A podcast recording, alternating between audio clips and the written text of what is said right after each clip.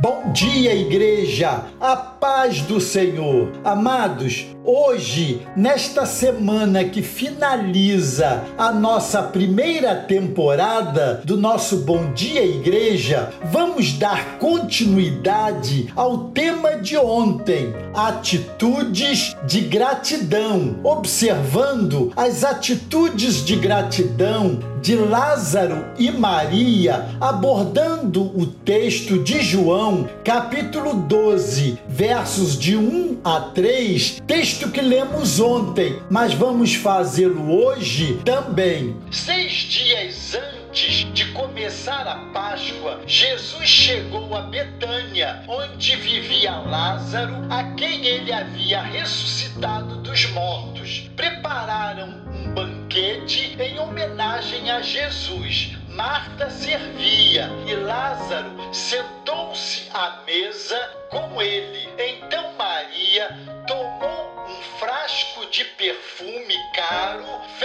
De essência de nardo, e derramou sobre os pés de Jesus, enxugando-os com os cabelos dela. A casa encheu-se com a fragrância do perfume. Em terceiro lugar, encontramos Lázaro. Lázaro demonstrou o seu amor e gratidão a Jesus em forma de companheirismo e amizade. É a parte C do verso 2 que li. Jesus amava Lázaro, conforme lemos em João capítulo 11, versos 3, 5, 35 e 36. E quando teve a ceia em comemoração por sua ressurreição, Lázaro aproveitou cada minuto junto com Jesus, sentando-se ao seu lado à mesa. A atitude de gratidão de Lázaro foi demonstrar amizade e companheirismo para com Jesus em sua nova vida. Lázaro amava Jesus. Temos demonstrado o nosso amor a Jesus. Jesus é o nosso amigo. Façamos de Jesus também o alvo maior do nosso amor.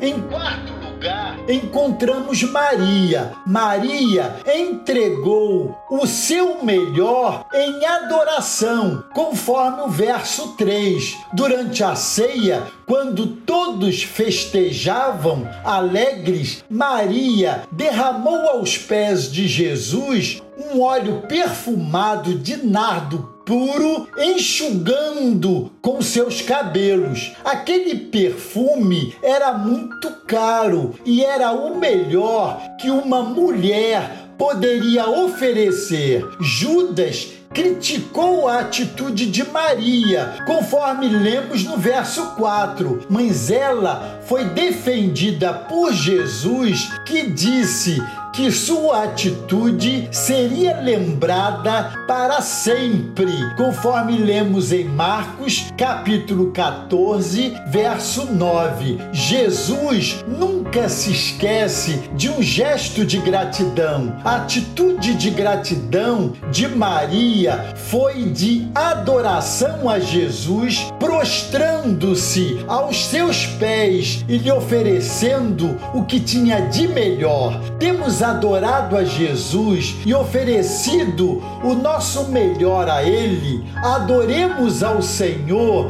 de todo o nosso coração e façamos o nosso melhor. Sejamos gratos a Deus. Amados, essa é a mensagem desafio que eu deixo com você. Peça ao Senhor que lhe dê um coração grato, tenha atitudes que demonstrem sua gratidão a Deus. Cada pessoa sabe agradecer de uma maneira. Na família do texto, Simão convidou Jesus, Marta serviu, Lázaro fez companhia e Maria derramou o nardo. E nós, como poderíamos demonstrar nossa gratidão ao Senhor? O que somos capazes de fazer para agradecer a Deus por tudo que ele tem feito em nossa vida. Façamos como pudermos, mas agradeçamos a Jesus. Certamente que a primeira coisa